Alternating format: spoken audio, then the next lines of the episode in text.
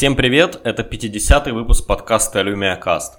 И, и мне очень хотелось бы, знаете, чтобы 50-й выпуск попал на какое-то интересное событие. Ну там, например, на ивент Microsoft какой-нибудь, на какой-нибудь Build или на показы новых Surface, вот что-то такое. Вместо этого 50-й выпуск попал на абсолютно безумную IFA, но не поговорить о ней нельзя, потому что очень-очень много всего из мира PC показывали на IFA, производители как будто пытаются удивить своих, не знаю, покупателей, журналистов, то есть сделать все, чтобы хоть как-то о них поговорили перед тем, как Apple 7 числа покажет новый iPhone, который, скорее всего, ничем особо отличаться от старого не будет, но все равно об этом будут все шуметь, и вот бедные Lenovo, Asus, Acer и прочие пытаются удивить весь мир. И вот как раз сегодня о них и поговорим. Начнем, пожалуй, с Lenovo, потому что они были реально теми единственными, кто смогли показать устройство, о котором все говорят в, ну, по крайней мере, в каких-то э, IT-кругах. Тот же Engadget, по-моему, раза три о нем писал, и там и видео сделали, и еще что-то, и две статьи. Куча э, людей с The Verge писала хвалебные отзывы и все такое. И сейчас я говорю о Lenovo Yoga Book. Что такое Yoga Book? Yoga Book это, по сути, планшет из линейки Йога, ну, как можно догадаться. Соответственно, это не просто планшет, а планшет с переворачиваемой клавиатурой. Почему я сейчас не говорю ноутбук-трансформер? Ну, по той простой причине, что это все-таки планшет. Он 10-дюймовый, он достаточно тонкий даже с этой клавиатурой, в отличие от трансформеров, которые, э, ну, все-таки толстые. Неважно, какая там йога, если вы переворачиваете клавиатуру назад, чтобы сделать тот самый планшетный режим – они достаточно толстые. Этот все-таки относительно тонкий. Работает это все дело на Atom X5. Есть версия под, э, с Android на борту, есть версия с Windows 10. Что забавно, если подумать, это первый, по сути, ноутбук, ну, маленький ноутбук на андроиде, который Lenovo будет пробовать продавать, да и не только, который вообще кто-либо будет пробовать продавать. Наверное, сейчас найдутся люди, которые вспомнят какие-то древние ноутбуки, но я имею в виду вот в современном мире, да.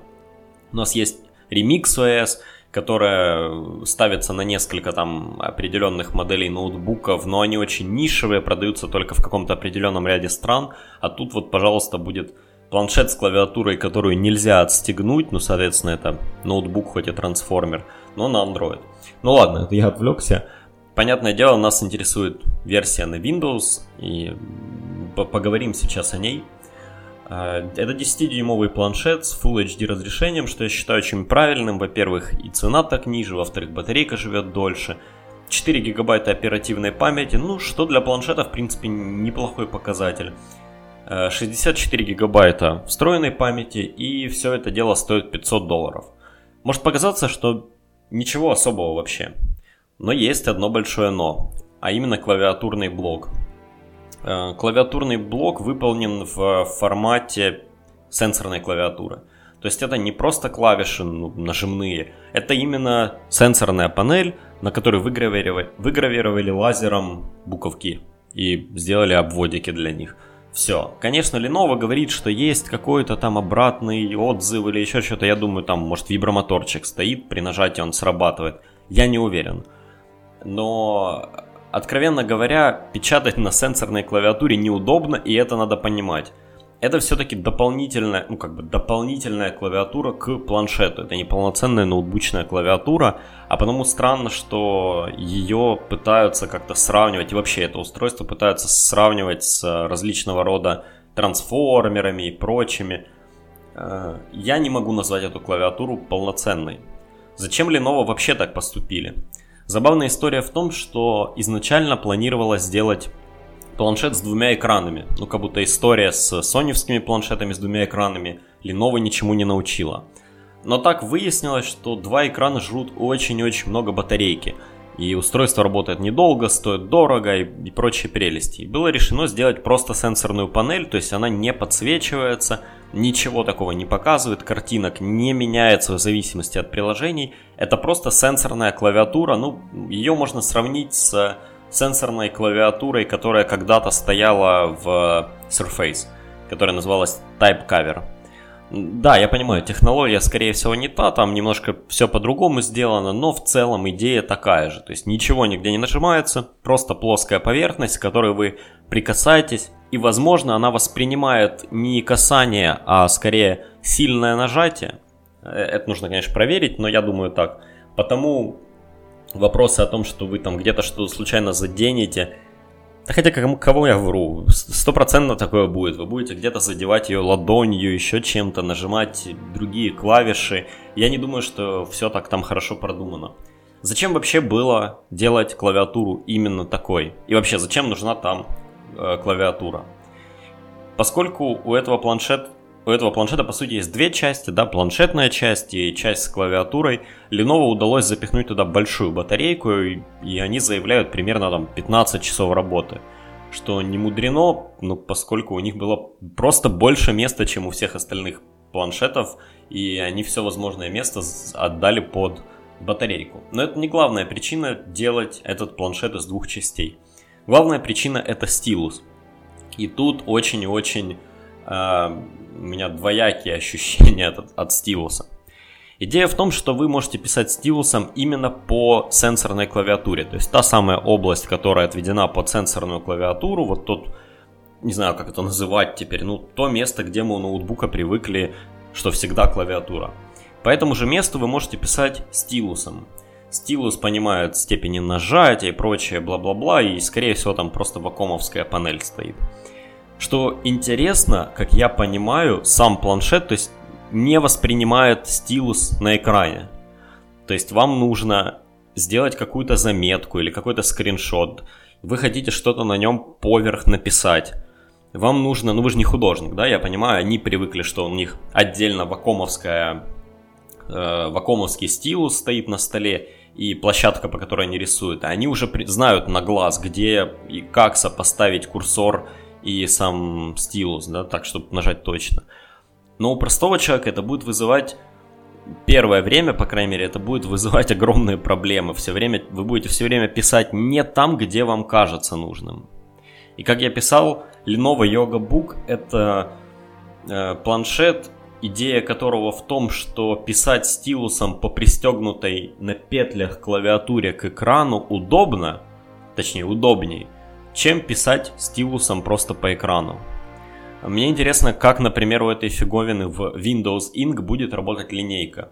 Кто не знает, Microsoft с Anniversary Update много работали над тем, как работает рукописный ввод. И одна из вещей, которые они добавили в офисные приложения и в стандартные там заметки, еще где-то, это линейка. Виртуальная линейка, которую вы возюкаете по экрану, а потом стилусом проводите ровную линию. Так вот, представьте себе, линейка у вас на экране, а пишете вы по вот этой вот поверхности с клавиатурой.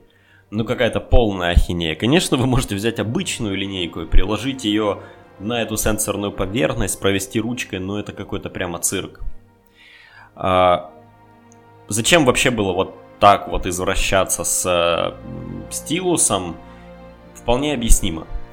Lenovo хотели сделать, и вообще это какой-то тренд if, и Montblanc так делали, по-моему, там еще пару производителей. Ну, в общем, все пытаются переводить рукописный ввод в электронный формат. Сделать так, чтобы вы писали по бумаге, а это все сохранялось на компьютер.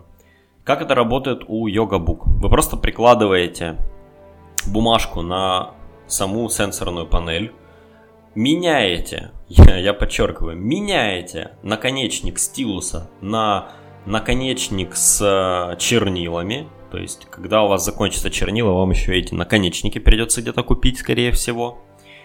И пишете по бумаге. И когда вы пишете, само собой, сенсорная панель понимает, что это стилус, но у вас есть ощущение того, что э, есть как это трение о, о ручки о бумагу то, что многих людей смущает, когда вы пишете стилусом по экрану, нету вот ну, какого-то трения, да, и э, из-за этого возникает неловкое чувство немножко. В Surface Pro 4 это попробовали решить тем, что сделали наконечник чуть более то ли твердым, то ли каким-то еще там, ну то есть он, им сложнее возюкать по экрану. Э, я не понимаю, почему Lenovo не могли сделать саму вот эту сенсорную панель, которая с клавиатурой. Почему они не могли сделать ее, например, из soft touch пластика, который достаточно, ну как, не жесткий, блин, сложно сказать, как, как это. В общем, по нему стилус скользит плохо. И вот при помощи этого и, достиг, и достигли бы эффекта того, что вы пишете по бумаге. И вместо этого они решили, что хорошая идея это менять чернила в ручке, которые, э, точнее, стержень с чернилами внутри этой ручки, который нестандартный, скорее всего, который фиг где купи, перезаправить старый точно нельзя, ну, в общем, странная идея. Плюс мне вот интересно, многие люди пишут достаточно сильно нажимая на бумагу. Не будет ли проблемы в том, что вы нажимаете сильно на бумагу и царапаете пластиковую сенсорную панель под ней? Э, конечно, это надо проверять, но я думаю, она там какая-нибудь закаленная, еще что-нибудь такое. Но если там тупо пластик, ведь там не экран, там не нужно Gorilla Glass 3. Если там тупо пластик, то он, скорее всего, поцарапается от вот такой вот писанины. Зачем вообще йога пляшет вокруг вот этого всего? Ну, Lenovo, точнее, с их йога. Зачем им это нужно? Дело в том, что сейчас наступает сезон back to school, так называемый. И многие производители техники ноутбуков пытаются продать ноутбуки студентам и школьникам. И знаете, я вспомнил свои студенческие годы. На первых курсах института я ходил с 10-дюймовым нетбуком, тогда они как раз были и популярны, и это было единственное решение, которое могло долго работать на одном заряде батареи. И мне хватало нетбука. Так вот, Yoga Book это по сути современный 10-дюймовый нетбук э, для студента. За 500 долларов это очень и очень неплохое решение, ведь многие другие ноутбуки будут, ну скажем, прямо низкокачественные, а этот достаточно неплохо собран. Да, 10-дюймовый экран маленький, но если вы носите его весь день за собой, показываете в разных аудиториях, туда-сюда, то он не такой же маленький, поверьте, вы не хотите носить лиш- лишний вес. Э, плюс у вас есть стилус, которым вы можете писать конспекты. Не факт, что это будет работать, но давайте возьмем идеальный мир Lenovo, где все делают заметки именно так. В таком случае все ваши конспекты будут оцифрованы, и одна из интересных особенностей – сенсорная панель в, вместе с ручкой работает даже без того, чтобы включать экран. То есть вы можете положить его как подставку на стол, положить сверху листик бумаги, писать, писать, писать, потом, когда листик бумаги закончился, положить другой листик, писать дальше, и это все сохранится я вот, правда, не знаю, в какой-то проприетарный софт или в OneNote, например.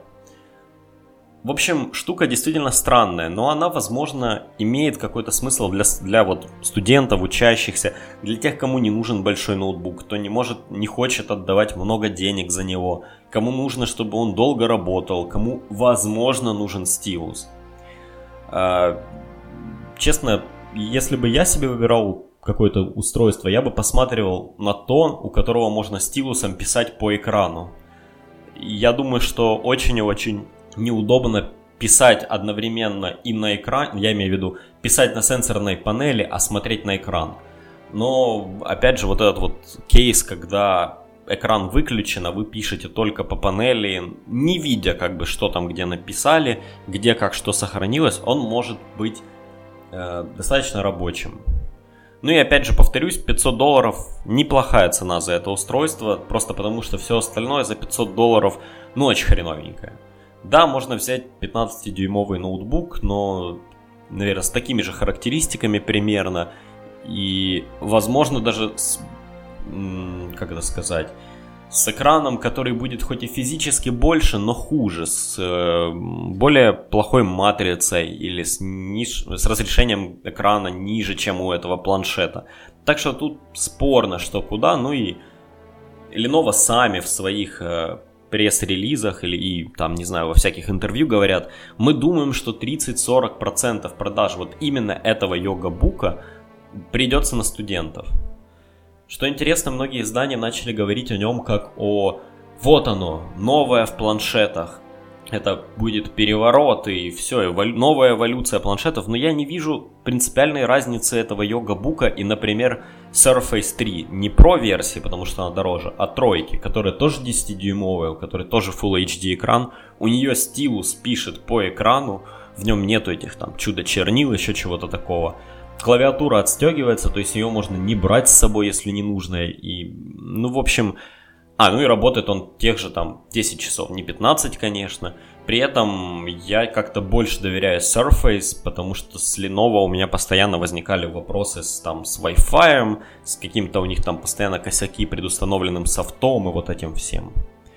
Так что я думаю, что это неплохое устройство, дико странное, выглядит оно как из будущего, и это будет одна из его продав- продавающих черт.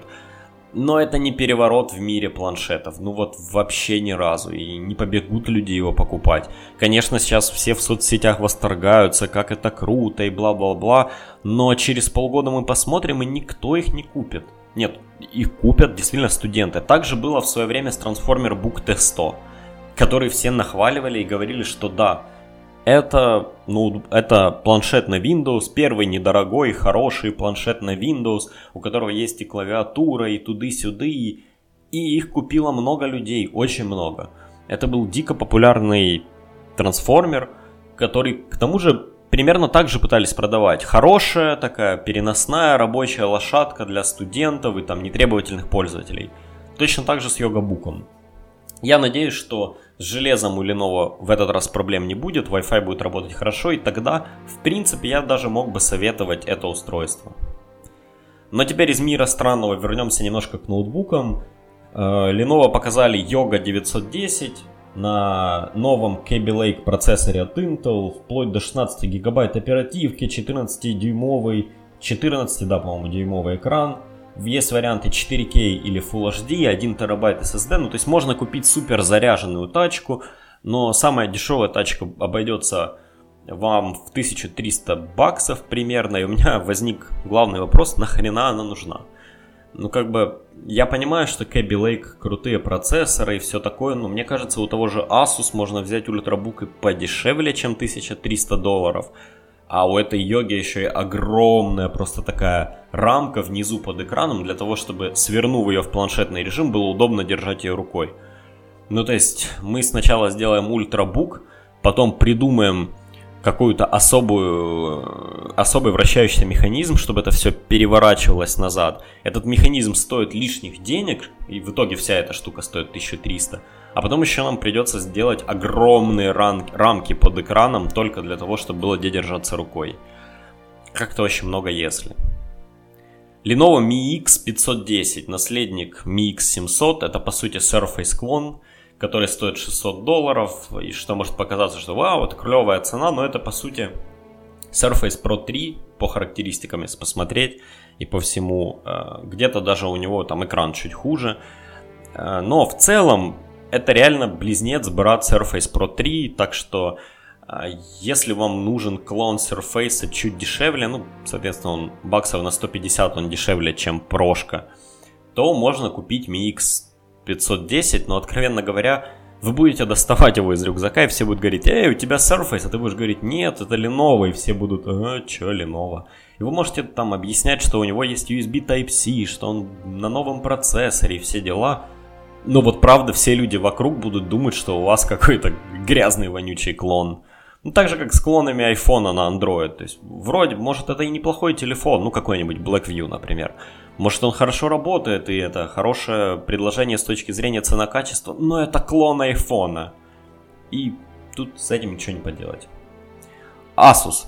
Asus, по сути, одни из немногих, кто как-то поменьше упарывались на этой выставке и показали ZenBook 3. Хороший ультрабук, принципе, я надеюсь, что они не станут делать опять вот это мракобесие с миллиардом моделей, сделают просто у ZenBook 3 несколько вариантов, ну и может еще какой-нибудь ну вот как мне называть другой? Это будет ZenBook 3. Допустим, выйдет еще какой-нибудь, какая-нибудь модель попроще, модель по, покруче. Ну что, нельзя было называть это, например, ZenBook 3 Pro, а какой-нибудь ZenBook 3 это что-то наподобие 12-дюймового MacBook. Как их потом различ... различать? По вот этим чудо-индексам у Asus XY5723. Ну, вот с неймингом, конечно, проблема. Но в целом ZenBook 3 хороший ноутбук, начиная от там Core M процессоров, заканчивая Core i7.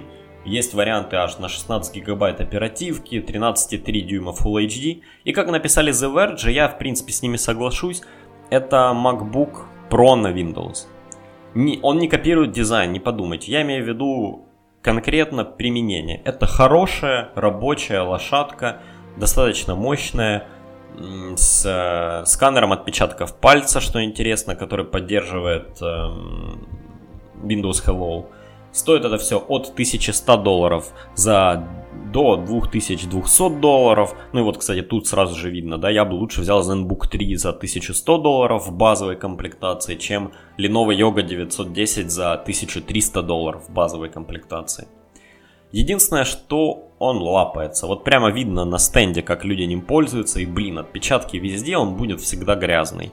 Не понимаю, почему нельзя в нужных местах его сделать матовым. То есть он, он видимо, или пластик такой залапывающийся, или металл глянцевый. Ну вот что-то он, он выглядит неопрятно. Может быть это потому, что его там сотни тысяч людей на выставке лапают. И вот, вот что-то такое. А, также Asus показали ZenWatch, новые ZenWatch. Мне, честно говоря, нечего о них сказать. Ну, 230 долларов, круглые. И это вот то, как Asus делает дизайн. Побольше золотого, побольше блестящего, так, чтобы все было, ух, азиатское, азиатское жлобство какое-то. Это прям все. И вот у них в ноутбуке это переходит немножко. Где-то там какую-то золотую окантовочку доделают, где-то побольше глянца. И вот это мне не нравится. Asus прекрати. Но где Asus прямо сильно упоролись, ведь ZenWatch еще как-то можно объяснить.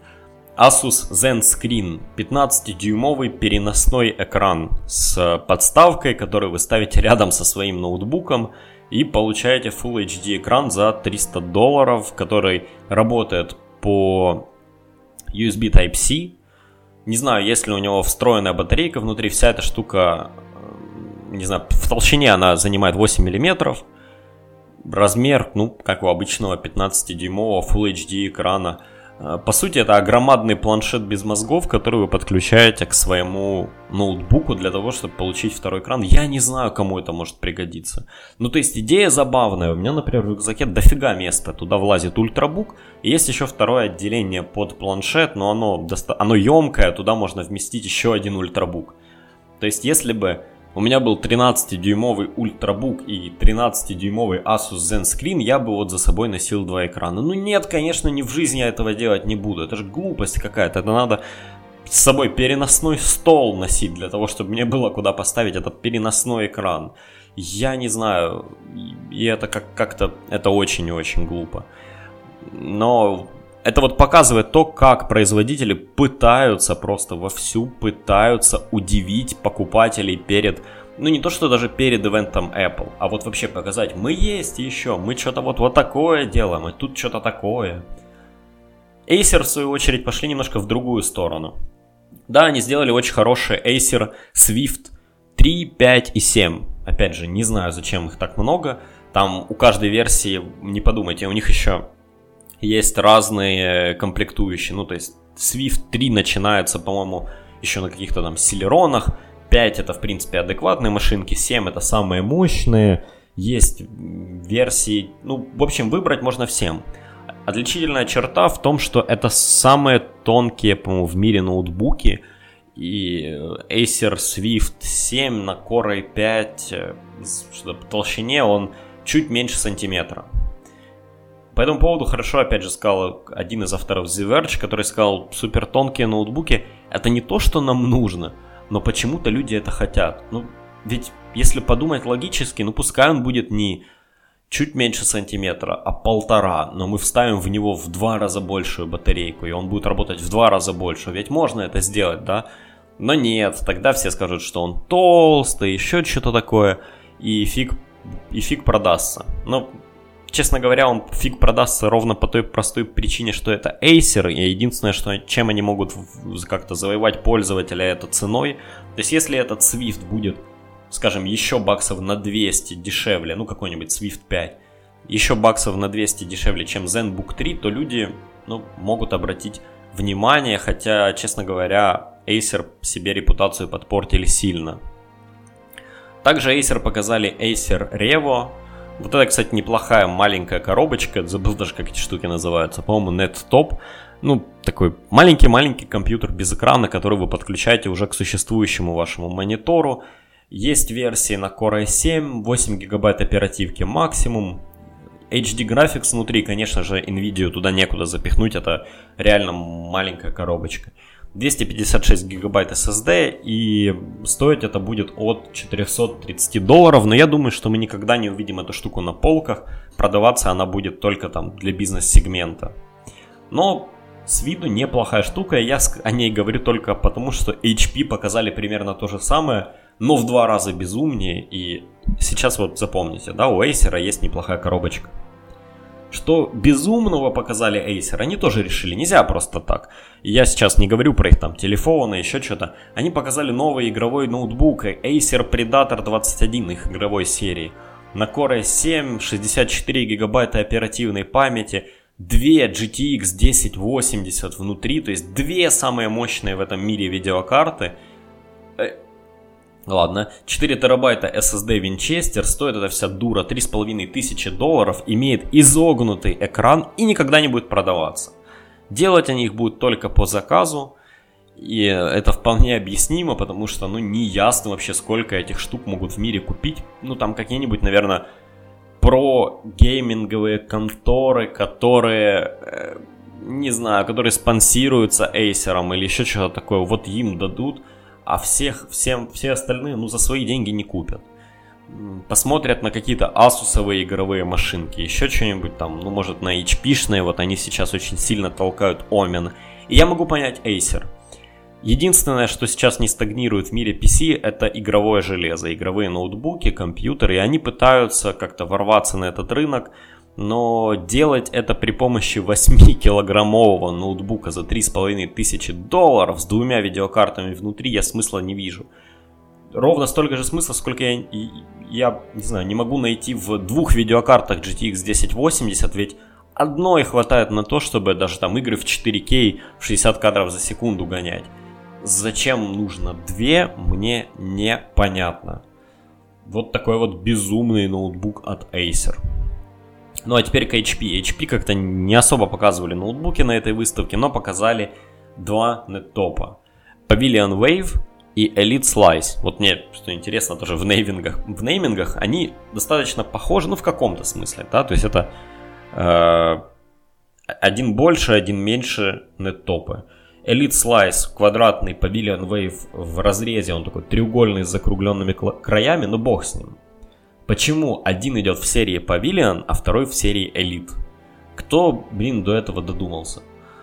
Вообще, Pavilion Wave напоминает с виду переносную портативную колонку. Стоит это все будет 500 долларов. Я думаю, что, опять же, ну, максимум какие-то Enterprise партнеры HP себе закупят их.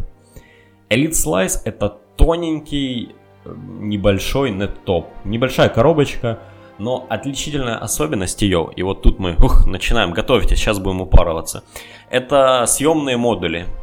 Кто-то уже когда-то такое показывал, кстати, по-моему, у Acer были такие решения, или у Asus. Я, честно говоря, не помню. Но не суть. Это маленький компьютер, к которому вы сверху можете присоединить или снизу какие-то дополнительные части. Конечно же, никто кроме HP этих частей делать не будет. И что они нам показали? Есть, сейчас есть три модуля. Первый это DVD. То есть вы можете взять маленький портативный компьютер, который вам вот... Вы его покупаете, потому что он маленький, чтобы не было огромной коробки нигде на столе, под столом, а ноутбук вам не подходит, потому что нужен экран и вы присоединяете к нему в DVD. В 2016 год на дворе. Ну, блин, я бы еще понял, Blu-ray там был какой-то или еще что-то. DVD.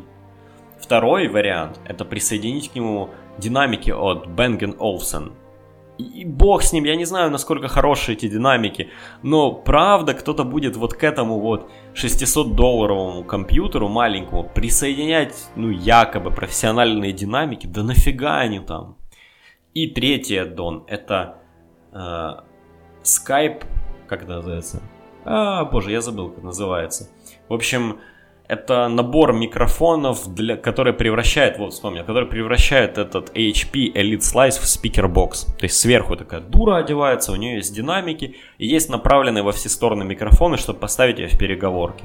А то мы, блин, в переговорке не можем поставить обычный speaker box, да, нужно влепить туда компьютер за 600 долларов, а на него сверху дополнительный модуль, еще и молиться, чтобы это все вместе работало. Ну, в общем, Ифа была абсолютно безумная, и, пожалуй, еще пару вещей, которые надо упомянуть, чтобы вот вам всю, всю суть этого донести. Panasonic показали Blu-ray 4K плеер за 600 долларов. Зачем Blu-ray 4K плеер за 600 долларов в мире, в котором я могу купить Xbox One за 300 и получить этот гребаный Blu-ray плеер?